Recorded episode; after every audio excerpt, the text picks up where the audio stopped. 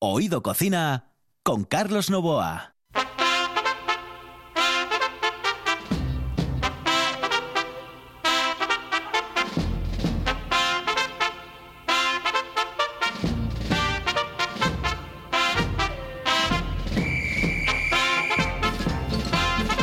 Saludos amigos, muy buenas noches. Esta es la sintonía de RPA y estamos en Oído Cocina. Los saludos de Juan Saiz, que está en el control de Carlos Nova, que les habla aquí al micrófono. Señoras y señores, hoy una buena noticia porque aparte de una invitada excepcional, amiga, entre otras cosas, eh, hoy traigo las gafas graduadas. Ya no son de los chinos, eh, son gafas graduadas con las que puedo ver todo, absolutamente todo. Es una diferencia tan abismal, señores, es que hoy estoy feliz, estoy contento. Hay que aprovechar estos buenos momentos del día, estos buenos momentos de la semana y espero que me duren mucho estas gafas graduadas. Por cierto, que me regalaron también como una especie de funda. ¿Dónde está la funda? Por aquí. Ah, sí, mira, mira, además hace ruido. ¿eh? Está muy bien. Y después, además, otra, o como una especie de cajita, eh, bueno, no, no sé, eh, para meter cosas allí. ¿eh? Que al final, bueno, pues eso va a ser un batiburrillo y voy a meter absolutamente de todo. Bueno, pues señoras y señores, hoy feliz y contento con mis gafas graduadas. Comenzamos Oído Cocina.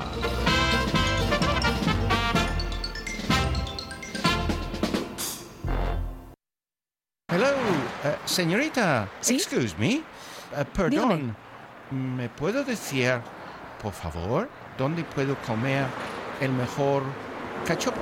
¿Es cachopo de Asturias? Es cachopo, claro, pero el mejor Ah. de Asturias, no. El mejor de España y, y, vamos, y del mundo entero. No. En Oviedo, en el Pichote Café de la Tierra, en la Plaza Gabino Díaz Merchán. Pero mejor llame para reservar, ¿eh? Apunte. 984 28 29 27. 984 28 29 27. Oído Cocina con Carlos Novoa.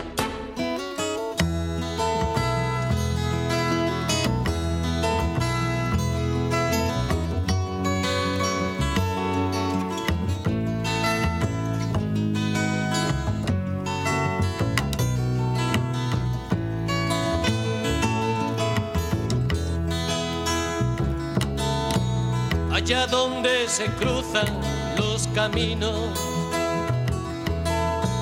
donde el mar no se puede concebir, donde regresa siempre el fugitivo, pongamos que hablo de Madrid.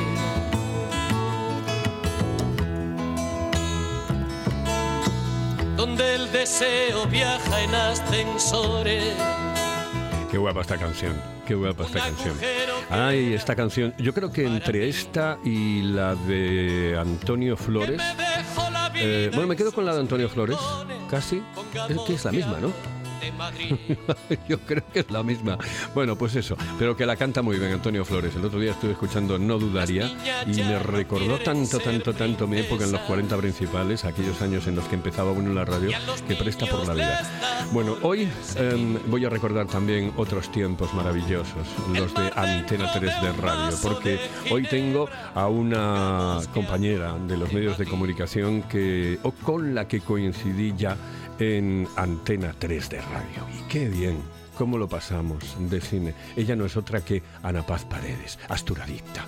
Ana Paz, muy buenas noches, saludos cordiales. Buenas noches, Carlos. Buenas noches. Oh, qué tiempos aquellos de Antena 3, ¿eh? qué bonitos, sí, ¿no? sí, la radio tiene mucha magia, por supuesto que sí, lo hemos pasado muy bien. Tenemos lo bueno de tener eh, recuerdos bonitos es tener recuerdos bonitos, que no todo el mundo puede decir lo mismo. Y nosotros de aquella época nos hicimos mu- muy amigos, no solo los que estamos aquí, sino más gente que luego nuestros caminos cam- fueron derivando hacia otros lugares y a otras y en nuestro caso a una profesión mía que yo siempre quise dedicarme a la escritura. Pero bueno, aquí estamos. Y lo bueno de todo eso es tener buenos recuerdos. La pena es que no eh, estés metida también en el mundo de la radio. Mm, Es que no hay tiempo para todo. Ya, ya, pero bueno, es que esas, ya, ya sabes, esas colaboraciones, esas cositas, porque eh, yo creo que tú eres una mujer también de radio, me da la sensación a ti. Ah, Yo sé que además tienes muy buenos recuerdos de aquella época. Sí, sí, 3. yo me lo, pasé mm, francamente bien, aprendí muchísimo, me cambió la voz, porque yo había entrado con una voz muy finita, muy finita, pero a a base de ir modulando en- delante del micro la vas cambiando, ¿no? Y yo creo que te queda un poco para siempre esa forma de hablar, ¿no? Y sí, claro, como no me va a gustar la radio, pero bueno, yo soy como decía mi padre, decía... Eh, fía lo tuyo y eh, la escritura y el papel. Y Sí, sí. bueno, pues eh, definitivamente encontré ahí mi camino, pero por supuesto que me encanta la radio. Y además, fíjate, la radio para mí, cuando yo viajo, es mi compañía siempre. Yo no puedo viajar por Asturias o donde viaje siempre voy acompañada con la radio, me siento muy acompañada siempre. Por las tardes, por las, por las mañanas, por las tardes, escuchando los informativos. Es una compañía más. Yo creo que además la, la radio es una gran compañía para mucha gente que mm, mm, no es que viva sola, pero que sí tienen esa querencia por, por esa voz al otro lado, ¿no? Sobre todo por las noches, ¿no? Eh, que uno está como más tranquilo o al contrario, está más intranquilo y la radio le tranquiliza. Esas cosas, por ejemplo, que decías de, de lo de hablar em, eh, modulando, etcétera, eh, se nos- es cierto, se nos ha quedado a todos los que trabajamos en la radio. A mí a veces me dicen, joder, pues me parece que estás haciendo un programa. y, y es verdad, eso es, eso es cierto. Yo sí quiero sacar de, de mis casillas a, a Regia, mi mujer, eh, le hablo como si estuviese en la radio. Dice, hola, buenas tardes. y entonces ahí ya se mosquea, definitivamente es cuando ya tengo que mm, bajar un poco el diapasón. Bueno, mm, hablamos de los libros, hablamos del último libro. Mm, ¿Cómo van las cosas, Ana? Pues la verdad que van, van muy bien. Estoy extremadamente contenta, no lo puedo disimular, lo feliz que me siento de, de que este último hijo de papel haya resultado tan bien recibido, que la gente lo haya entendido también que, y sobre todo que lo estén disfrutando y compartiendo. A mí este libro todavía me acerca más a los lectores y no solo a los lectores de Asturias, sino también a lectores de otras partes de España ¿no? que me escriben y con los que tengo pues bueno, esa cierta mm, eh, confianza, ¿no? Porque incluso por Instagram o por las redes sociales, en Facebook, que vean Asturadictos, al- siempre me mandan un- una preguntina, oye, ¿por dónde puedo ir a este sitio? ¿Qué, qué me recomiendas ir aquí? ¿Tú crees que deberíamos comer allá?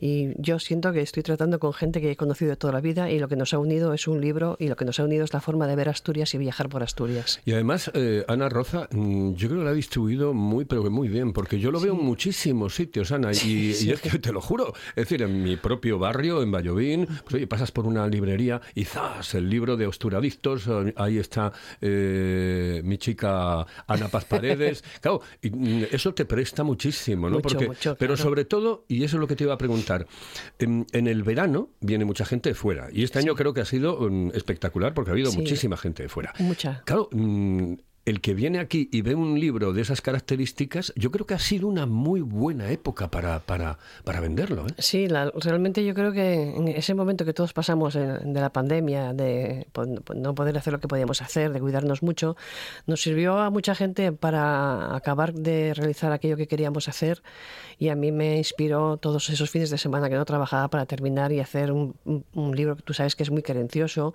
y que es una Asturias que sí, son guías por Asturias, son rutas por Asturias, son sitios de Asturias, pero con una visión muy personal y que acerca a la gente a mirar Asturias de otra forma, sobre todo, como siempre digo yo, a sentirla, a sentir Asturias.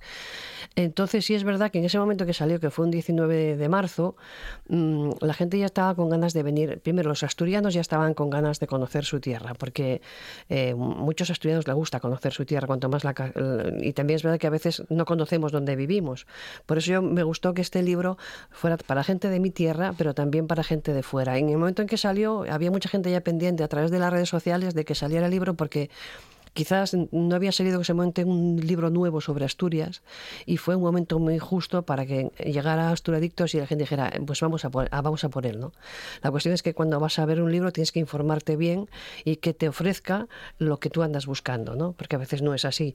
Yo siempre dejé muy claro de qué iba este libro, cómo se trataba, cómo se abordaba Asturias, que era una forma así mm, personal pero muy cercana, eh, con muchas cosas para ver, para hacer, para sentir y la verdad que fue recibido con mucho cariño, con mucho entusiasmo y lo que te digo, desde muchos sitios de España, pues tengo esa relación cercana a través de las redes sociales que parece que nos conocemos de toda la vida y, con, y por supuesto con gente de la tierrina también. Qué importantes son las redes sociales en este caso para estas historias, ¿eh? pero muy, pero que muy importantes. En otras, evidentemente, pues te dan eh, sin sabores, ¿no? Y, y ¿no? y no son tan buenas. Pero en, en estas, en este aspecto, ¿eh? sobre todo para promocionar, para tener el contacto con tus lectores, etcétera, es muy, pero que muy bueno. Eh, el tema de- de tener los libros, por ejemplo, en centros asturianos o en librerías de fuera, eso también es importante, ¿no? Sí, sí, fíjate, cuando salió el libro, mucha gente de fuera me preguntaba, incluso gente de As- de Asturias, de, de nuestra tierra, que, siempre piensan, pues claro, yo vivo en este sitio, tengo que desplazarme a Vilés, a Gijón, a, a otros sitios a comprarlo. Y entonces eh, había una página que se llamaba todostuslibros.com donde empezó a venderse, por, por- entonces tú entrabas ahí y en gran parte de librerías que se venden en España, pues te lo buscas y lo encuentras ahí, incluso por Asturias, hay muchos sitios. Mira, ahora venía yo caminando y lo encontré en una librería aquí cerca del llano y me prestó mucho por la vida, ¿no? Porque además aquí en Gijón siempre me reciben con muchísimo cariño. He estado en dos o tres ferias y he estado con un montón de lectores a los cuales no sé si me escuchan o no, pero les mando un abrazo muy grande y les agradezco todo el cariño con el que me tratan y lo que quieren al libro. El otro día estaba yo cerquita de, de una de las librerías y estaba un libro de Ken Follett y al lado el de Ana Paz Paredes. Y dijo una señora, "¿Qui- ¿quién es ese que está al lado de Ana Paz? ah, bueno, eh, eh, vamos a irnos a hablar eh, dentro de un momento porque nos vamos con un consejo. Vamos a hablarles de cómo se pone el bosque los matices del bosque que nos puede describir Ana Paz Paredes ahora, aquí, cuando llega el otoño. La sidra más refrescante se llama Angelón Gimón. Con la calidad de viuda de Angelón llega la primera sidra con zumo de limón, naranja y lima. Sorprendente, divertida, refrescante. La dulzura de la manzana, la frescura del limón. En bares y también en nuestra tienda online. Necesites Bran. Gózalo con Angelón Gimón.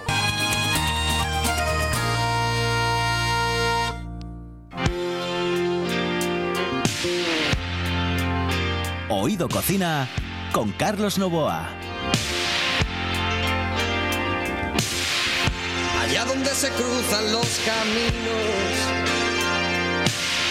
donde el mar no se puede confiar. Efectivamente, este era Flores. Eh, la canción eh, es la misma que interpretan tanto Joaquín Sabina como Antonio Flores, eh, tristemente desaparecido. Antonio Flores, que era uno de los grandes cantantes que dio este país.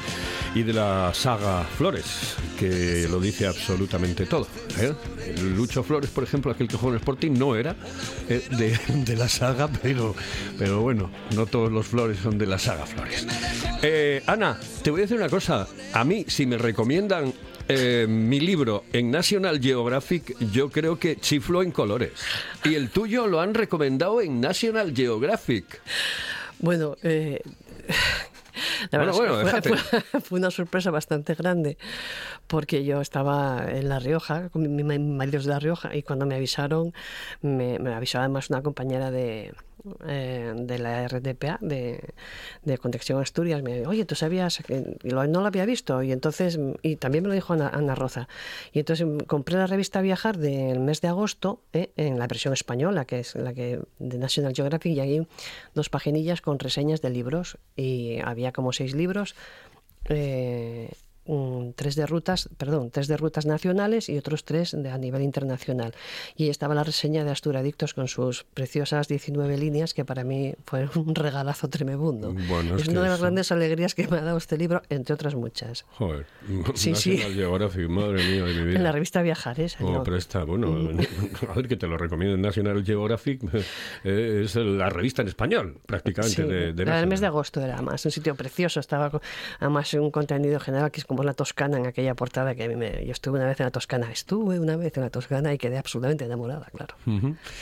Ay, la Toscana. Parece que les gusta a todo el mundo la Toscana, ¿eh? Bueno, súper bonito, súper bonito. Sí, sí. Lo que pasa es que cuando vas en septiembre anochece muy pronto, pero, pero es muy, muy bonito, muy bonito, Ya. muy bonito. Bueno, al que le gusten los pubs, mejor, ¿no? Bueno, a mí ya sabes que me gusta mucho la naturaleza y la historia, ya sabes.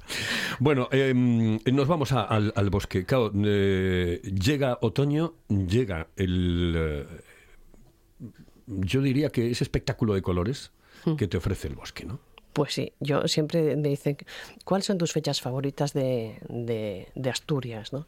A mí quizás el invierno me, me atenaza un poco por el frío, no soy persona de salir a la nieve y tal, pero entre la primavera, el verano y el otoño, el otoño me fascina, porque yo soy muy de bosque y entonces cuando llega el otoño a Asturias, que ahora está llegando un poco lento, ¿no? hemos tenido un tiempo un poco extraño en el último, los dos últimos dos meses, está empezando a llegar el otoño y el otoño en los bosques de Asturias es fascinante, es fascinante, es una preciosidad absoluta, es un cambio de, de colores, es el pisar la fuella cuando vas por el bosque, es escuchar los pájaros, es mm, es súper bonito. Si te gusta la fotografía, es- eh, puedes hacer fotografías, pero para aburrir. Es entrar como en otro mundo, ¿no? Es muy mágico y Asturias tiene unos bosques maravillosos. Eh, la pena es eso, que mm, oscurece, claro, por ejemplo, el fin de semana este, no, el próximo, me parece que cambia la hora. Sí, eso hay que tenerlo muy en cuenta, ¿no? Como cuando a veces cosas tan bobas como gente que viene de fuera y no sabe que aquí las mareas son cambiantes, ¿no? Hay que poner yo pues, cosas cosillas que pongo en el libro, acuérdese que la, marea sube y baja, ¿no? Pues hay que tenerlo en cuenta cuando sales, cuando en los cambios de estación, como tú muy bien dices, Carlos, de que hay que salir un poco más temprano, porque entonces no podemos aprovechar la luz. Si ahora ya casi a las seis y media, siete ya empieza a atardecer, yo creo que hay el cambio de hora dentro de poco, ¿no? Pues a lo mejor yo creo que a las seis, seis y media ya está oscurecido. Entonces, Eh, tanto- tranquilamente a las seis y media de la tarde, seguro. tanto a la hora de salir al monte hay que pensarlo para evitarnos problemas mayores de que de que oscurece y cuanto más monte más montaña vas más yo creo que es un poco más más oscuro está digo yo entonces hay que salir más tempranín para aprovechar la luz porque es el momento en que tú disfrutas de la naturaleza con luz Y después, Ana, que, que hay otra historia, ¿eh? Eh, y esos son consejos que puedes dar tú porque lo sabes perfectamente. El salir, por ejemplo, en el invierno mm, eh, de monte, etcétera, etcétera, eh, implica que sepas exactamente cuál es el tiempo a ciencia Claro. cierta que va a haber en cada sitio. Y sobre todo tener en cuenta el momento de oscurecer, que como te baje la niebla, no sabes exactamente dónde coño estás. Sí, pero fíjate, yo para eso mm, quizás creo que eh, hay grandes profesionales de este deporte, del senderismo y de, y de la montaña, que lo pueden explicar muchísimo mejor que yo. Yo, a nivel muy básico, como mera aficionada, pero yo soy, yo soy calillera, ¿eh? como digo, yo soy una humilde pisabraos. pues sí, es verdad que desde toda la vida lo he hecho así, es decir, yo dependiendo de la temporada en que salgo al monte a caminar, a hacer fotografía, pues primero miro el tiempo que voy a tener si me va a llover, si no me va a llover. Evidentemente, si va a bajar la niebla o vas a una zona de niebla, en cuanto empiezas a sospechar que te viene la niebla encima, te tienes que pirar, porque una la, la niebla baja muy rápido y luego no sabes salir de ella, tanto si es de noche como si es blanca en pleno día. La, la niebla es muy traicionera. Hay niebla, tú vas al Sueve en verano y tienes niebla cuando vas en la zona de. Vamos, yo hice una ruta y se hubo que bajar, o sea, en la Sierra del Sueve, donde está donde está este mirador tan famosísimo, ¿no? El, el del Fitu. Bueno, pues que eh, la niebla siempre hay que evitarla en, todo momento, porque lo más importante es la seguridad. Y como decía un amigo mío, el monte está siempre ahí, y la montaña está siempre ahí, y el bosque está siempre ahí. Es decir, que si no puedes ir ese día, vuelves otro, pero no pongas en riesgo tu vida, ¿no? O, mm, yo creo que es así. Y luego siempre hay que mirar el pronóstico del tiempo, es muy, importante, porque no puedes salir de casa pensando que aquí hace sol, cuando a lo mejor te vas a Ponga y ahí dice que a las 14 horas hay programas muy buenos de previsión de tiempo, va a estar lloviendo a chuzos.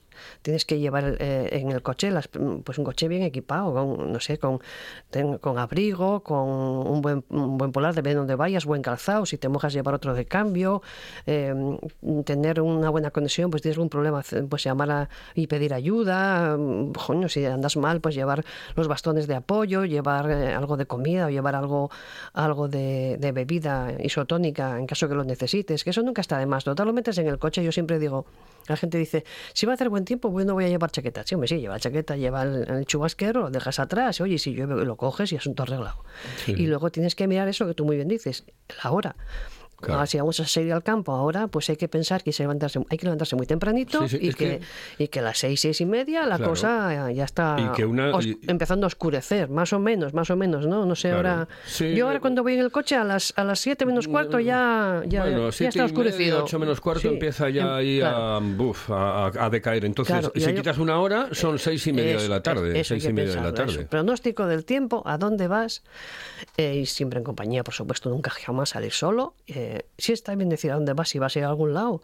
Y luego, por supuesto, eh, la, la niebla hay que huir siempre. Que el monte, el bosque, el paisaje va a estar esperándote para muchas veces más. Y que cuando la noche se cierne em, sobre ti, en realidad el eh, monte es otra historia, el bosque es otra historia. ¿eh? Bueno, y aparte que es cuando salen, al atardecer es cuando salen los animales del bosque, Claro, ¿no? claro. Yo me he encontrado ya algún jabalí por el camino, o sea que hay que tener mucho cuidadito. Al atardecer es cuando salen. Sí, sí, Cuando te puede no cruzar un corzo, un jabalí o simplemente gatos. Si andas por un pueblo, muchos gatos cruzan las carreteras. Yo, como son amigos míos, porque yo bajo de la Zureda eh, O cabras. del hotel y, y allí, pues todos los días veo, hola, Pepi, allí está. Bueno, eh, hablamos de que me recomiendes esas mm, rutas eh, que mm, les podemos ofrecer a los oyentes de Oído Cocina y ese lugar que tú recomiendas para comer en cada una de ellas. ¿vale? claro. Bueno, Vale. pues mira, mm, pues, bosques. A mí me gusta muchísimo el bosque de Peloño en Ponga. Es un, un falleo espectacular. Es un sitio tan bonito y tiene una ruta que es bastante sencilla de realizar. Lo haces en todo en lineal y cuando te canses das la vuelta. Quiero decirte, no te metas por los laterales, es así de simple, ¿no? Y es súper, súper bonito el bosque de Peloño. Y eso está en Ponga. Eh, otro bosque que yo recomiendo muy guapo eh, es eh, según subes a la cascada puedes ir a ver la cascada del Siblu que es en Teberga que es el, el de Monte Grande que es espectacular. Y puedes hacer dos cosas o, ir o disfrutar un poco de ese hayedo yendo a la cascada del Siblu o bien hay una ruta cortita muy guapa que es la baña de las cadenas que está un poco un poquitín antes de llegar al aparcamiento de la cascada del Siblu este es un eso es un paseo delicioso de tres kilómetros bastante llano y que vas por un generalmente la mayor parte son hayas que ahora las fallas con el otoño se ponen espectaculares de color y te lleva luego a un, a un prado alto, una, una braña donde hay unas cabañas que por desgracia están en bastante mal estado ya, que representan un poco la historia de los pastores y los ganaderos de esa zona y ahí, bueno, que haces un- una ruta súper bonita, en- eh, pasas por el río, además tienes un río muy guapín que te cruza por el tal y pasas un día precioso, puedes ir con los niños porque la braña de las cadenas son eso, tres kilómetros lineales bastante anchos y que no tienen pérdida. Y luego el otro que te iba a decir... Braña Gallones. Braña Gallones, en caso que para mí es un sitio absolutamente precioso. Braña Gallones es que es una preciosidad. Está en caso, subes desde Bezanes, pero claro. Eh, no se puede subir con el coche, es una pista eh, natural donde, hombre, pues si estás en buena forma puedes subir en bicicleta o puedes subir caminando, pero existe también un taxista allí y que ha puesto también en marcha una especie de, tren que, van con visitantes que lo suben hasta la Braña, están por allí haciendo rutas, tienen además donde comer allí en el albergue, que está muy bien atendido por José, y luego ya se bajan, pueden bajar andando los cuatro kilómetros o pueden volver a bajar en ese taxi o en ese tren. Pero Brañagallones, en caso, es espectacular. Y si no quieres estar bañados, por ejemplo, otro sitio muy bonito es son los arrudos, que vas hasta Caleao y lo mismo, tú coges la senda de los arrudos, un poquitín antes de Caleao ya está señalizado y caminas lo que quieres. Luego ya cuando se pone difícil dices, uy, por aquí ya no, no, voy, que esto se me complica. Pero te metes en un bosque, con el río, con las falles, y es una auténtica, es un auténtico espectáculo. Em, y háblame de comer, porque claro, aquí la, historia está en que, que esto se llama Claro. Oído Cocina. Y es verdad, sí. Entonces, seguro que hay sitios maravillosos, encantadores, que la gente no conoce o con- no conoce lo suficiente Sí. ¿eh? y que en realidad eh, son auténticos eh, santuarios del buen comer y mejor beber. Bueno, pues tienes razón. Mira, vamos, por ejemplo, si estamos en Ponga, un sitio clásico que podemos comer es en Fonda Ponga de toda la vida, que está en San Juan de Beleño, la capital del concejo, y ahí tienes, se hace mucho guiso, mucho potajín rico, mucho potaje diverso además.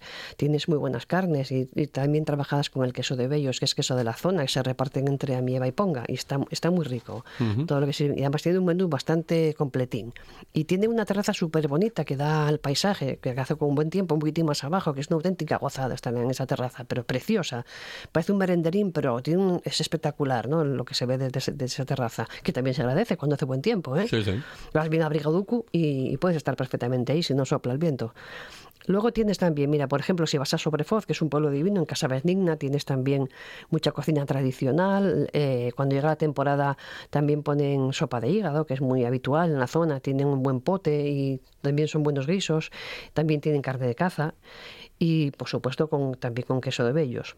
Luego, mira, en- si, si subes a Viego y bajas por ahí hasta al desfiladero de los Bellos, por esa carretera tan guapa luego, eh, en, en- en- creo que es en la corralada. En la corralada también cocinan cosas muy ricas. A mí lo que más me gusta en la corralada son las croquetas de las croquetas de queso de bellos, que son Oh. espectaculares. Mm, son unas eh, croquetas tremendas. Oh, en la rico. corralada. Y luego bajas por esa carreterina tan guapa que baja ya, que está arregladina por el desfiladerín hasta el desfiladero de los bellos. Y es un auténtico espectáculo. Hombre, ahí puedes comer solo queso de bellos. Bueno, y, y- ya entonces ya chiflando. También tienen fabada, tienen todo tipo de cosas, ¿no? Pero las croquetas que hacen allí, a mí me parecen de las, de las mejores. Y luego también tienes, mira, en, en otro pueblín está La Quintana, que está en mira, tengo aquí la cho- la- está en Taranes. Taranes es un pueblo súper guapo. Llegas antes de, bueno, antes de ir a, a subir a San Juan de Beleño, tienes que ir a Tanda Taranes, una carreterita estrecha, estrechita, pero bueno, bien asfaltada, llegas sin problemas. Y allí está Cristina, que es una mujer encantadora, fantástica, que tiene un hotel rural y un, un hotel pequeño rural súper súper agradable y que hace una cocina muy querenciosa y se llama El Quintanal. Y tiene unas vistas del entorno espectaculares, la verdad. Y luego ahí hace todo tipo de guisos y sobre todo hace un cabrito muy rico, hace también eh, arroces a, petición, también hace co- cocina mm, vegetariana y luego ya es una mujer encantadora, encantadora. Oye, por la eso, experiencia- eso de Ponga, de momento, es que hay más cosas en Ponga, claro. Claro, claro, pero como no va a ser la última vez que estés aquí, tú, tú vete, vete a- a- recogiendo ahí cosas, etcétera, que la próxima vez que vengas por Gijón, eh, aquí te agarramos, ¡zas! Te agarramos, te metemos en, en el estudio y a, y a contar eh, todo, absolutamente todo. Oye, eh, por, por la experiencia, esta es una pregunta que no tiene, em, eh, tiene poco que ver con con la comida, pero por la experiencia que, que has tenido eh, de viajar, eh, de, de- de patear absolutamente toda Asturias, eh, ¿crees que eh, hay mucho por hacer en infraestructuras o en realidad está hecho un buen tramo de- de- del, del camino? Sí, bueno, yo creo que hay que hacer mucha más infraestructura, sobre todo a nivel, primero a nivel de comunicación por internet, para, hay que tener muy buenas comunicaciones. No sé si te refieres al tema de la, del regreso a los pueblos, del poder vivir en el pueblo. Eh, poder- exactamente, exactamente, sí. Sí, pues hay que arreglar un montón de carreteras, como sí, hay carreteras, pero hay un montón de carreteras comarcales que hay que arreglar, que quedan por arreglar, las- se estropean. ¿Y cómo las se ve cuando crece? Tú ves un prado que está muy guapo, pero la hierba crece, pues las carreteras se estropean. Y las carreteras, hay carreteras que conducen a pueblos que necesitan arreglos, claro que sí. Sí, es verdad que una vertebración de que tú puedes irte por la carrera, vamos a ver, mm, cuando te vas por autovía, que te puedes ir al oriente, al occidente, sí está muy bien, pero hay que pensar en la gente que está en, los, en- los pueblos, en las carreteras secundarias y terciarias, en las derivadas, y gente que tiene sus negocios arriba, gente mayor que necesita ser atendida por los servicios sociales, o, o que suba el paisano que lleva el, que lleva la comida, que hay mucha Sí. gente que va por los pueblos con su furgoneta Y que llega la nieve ahora. y les acerca la comida y además no solo eso, sino que a tal señor o tal señora, pues de paso igual le trae algunas cartas, una medicación o, o lo que sea. Sí. Y, y después has apuntado algo que era el tema de la comunicación eh, eh, por, inter- eh, por Internet, es Sí. decir, lo, lo que es el, el wifi, etcétera, etcétera, ¿no? Sí, eso eso, es- ahora es eh, el pan nuestro de cada día. Claro, es que estamos viviendo en el siglo XXI, es decir, no podemos entender el medio rural como nuestros abuelos, es decir, cada momento tiene su época. Ahora hay que in- incorporar mm, mm, más servicios, porque incluso también hay gente mayor, ¿no? Estamos casi pensando la gente joven, la gente mm, mayor que tiene pues mucha curiosidad, muchas ganas de hacer cosas, bueno, pues eh, eh, yo he visto a- en, en algunos centros sociales aprendiendo a manejar las redes, o sea que vamos a ver.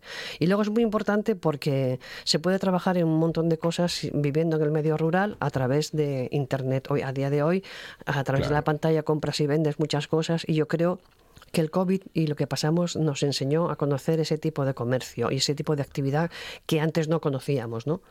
Pues se nos está pasando el tiempo volando. Vamos con un consejo y finalizamos este Oído Cocina de hoy, que en realidad a mí se me ha pasado como si durase cinco minutos. si piensas en chocolate, piensa en Argüelles. El chocolate nuestra pasión. Nuestro secreto, la selección de los mejores cacaos del mundo. Descubre todas nuestras variedades y sumérgete con cada bocado en un mundo de sabores, de recuerdos, de sueños. Desde 1912, el chocolate artesano está en Gijón. Piensa en chocolate. Piensa en Argüelles.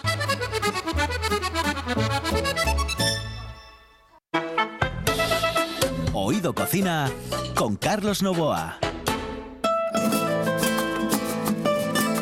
Pues sí, sí, muchos días, eh, muchos, eh, muchos, muchísimos días. Eh, y muchísimas noches, pero más días que, que la noche eh, por el monte no. Eh, Ana, dos bares más. Vale, si vamos a la ida de Monte Grande, pues hay que parar en, en Páramo, en Casa Manolo, que ponen una fabada y un pote fantástico, y además está en temporada de callos y bueno, eso es riquísimo. Si vais a si vais a caso, pues si os acercáis a Caleao, a un sitio, un clásico muy carencioso y de muy buena cocina, es Casa Zulima. Y por supuesto, se me olvida, vuelvo para atrás, si vais a San Martín de Teverga, después de ir al monte y de comer en Casa Manolo y de ver todo lo bonito que hay allí, pues os pasáis por la Tasquina, que es un sitio muy espectacular, con una camarera estupenda y que es un bar tienda que os va a llamar la atención y además te tratan de vicio. Hoy, qué bien. La Tasquina, la Tasquina en Teverga. Señoras y señores, nos vamos. Gracias, Anina. Muchas, gracias. a ti y muchas gracias por invitarme y buen bosque y buen otoño para todos Un los placer. oyentes de Oído Cocina. Un placer, gracias, gracias. Ay, señoras y señores, nos vamos. En el control estuvo Juan Saiz, aquí al micrófono Carlos Nova. Hoy como invitada, Ana Paz Paredes. Me dejó el corazón en los huesos y yo de rodillas. Desde el taxi y haciendo un exceso me tiro dos besos, uno por mejilla y regresé